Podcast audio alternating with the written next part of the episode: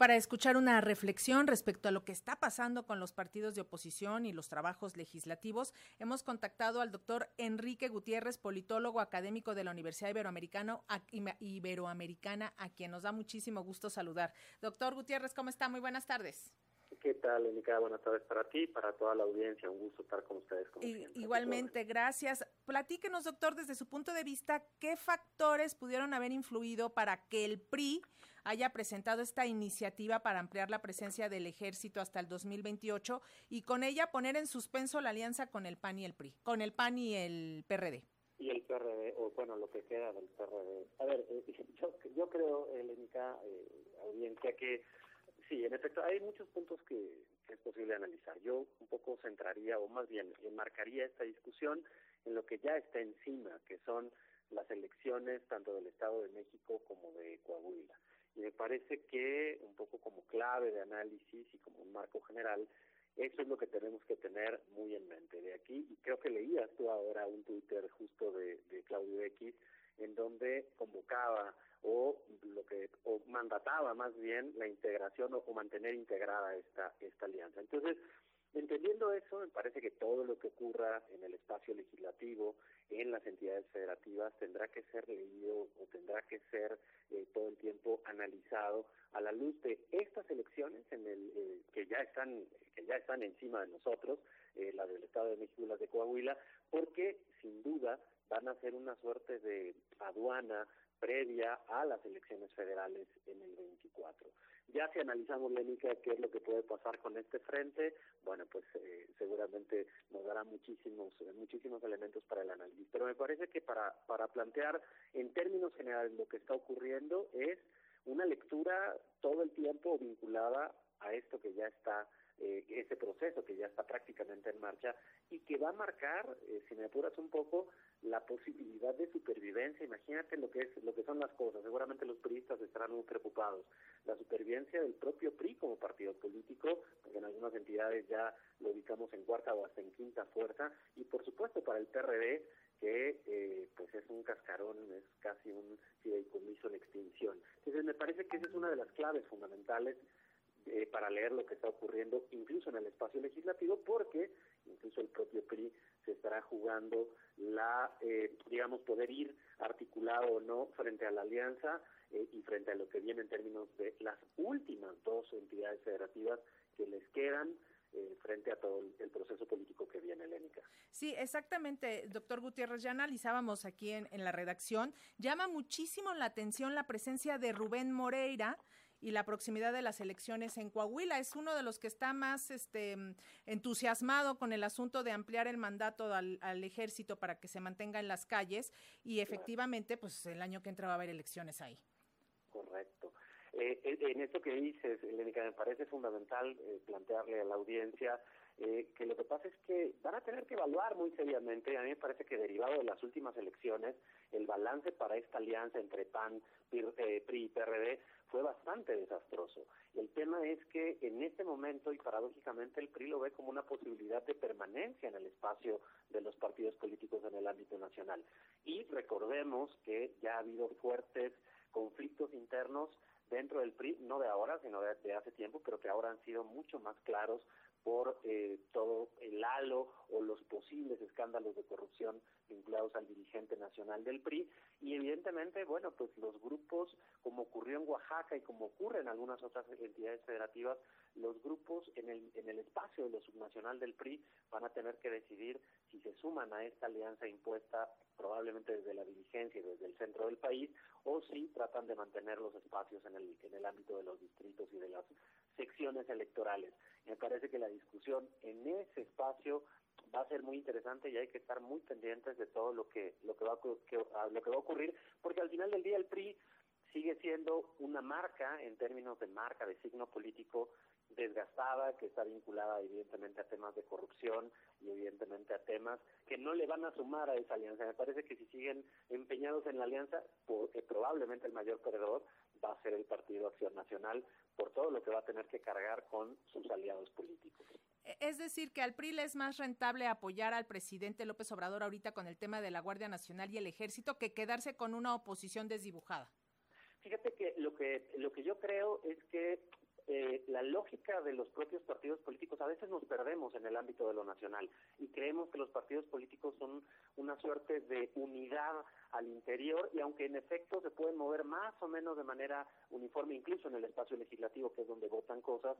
ya cuando toman decisiones, a veces todo lo que las dirigencias a nivel nacional pueden acordar o pactar cuando llega al espacio en donde espacio territorial donde se donde los partidos defienden el territorio en los mercados con los ambulantes con eh, digamos las bases del propio partido a veces esas definiciones se pierden y yo te diría seguramente los grupos al interior del PRI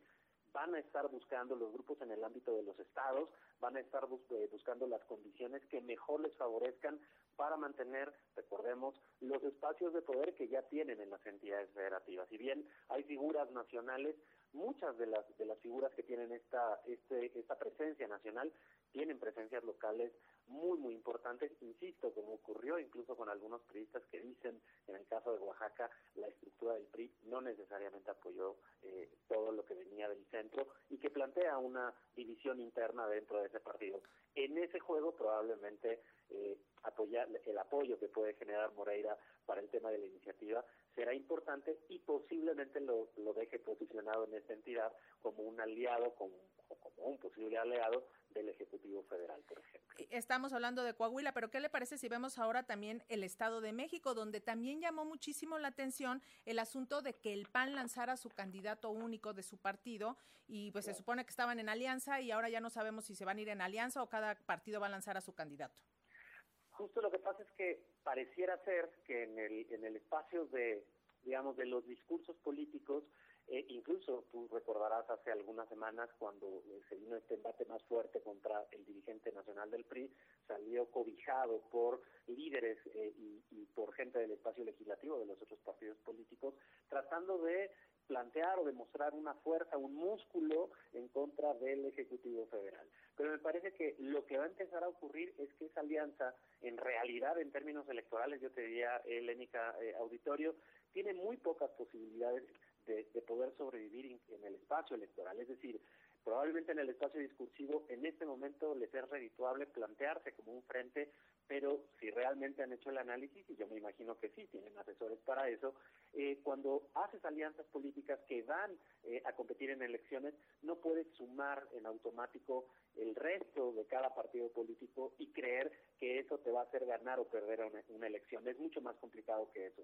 Y justo en el Estado de México, por los propios intereses y los grupos dentro del propio PRI, que recordemos el grupo Atlacomulco no es cosa menor, y los grupos dentro del Estado de México también vinculados al panismo, seguramente para definir a los candidatos en un frente, me imagino que las negociaciones han de ser mucho más complicadas que en otros espacios. Y en ese sentido, cada uno de los partidos políticos tendrá que buscar, por lo menos en el Estado de México y por lo que estamos viendo, la mejor, eh, opciones de viabilidad para mantenerse presentes o incluso para competir eh, frente a otros candidatos y candidatas en el eh, Estado de México. Entonces, bueno, es de pronóstico reservado lo que va a ocurrir en estas dos entidades federativas, pero lo que podemos ver en este momento es este reacomodo de fuerzas, reacomodo en el, en el espacio nacional, pero también dentro de los partidos políticos y en cada una de estas entidades federativas. Ahora son Estado de México y Coahuila, pero espérate unos meses y ya que ya que pasen estas elecciones eh, que, que vienen en el 23, frente a las elecciones del 24 el escenario yo creo que todavía va a estar mucho más complicado. Lenita. Y finalmente, doctor Gutiérrez, eh, podemos adelantar que esta alianza prácticamente ya está muerta o a lo mejor si sí se sientan a escuchar eh, los mensajes de Claudio X González. Mira, yo creo que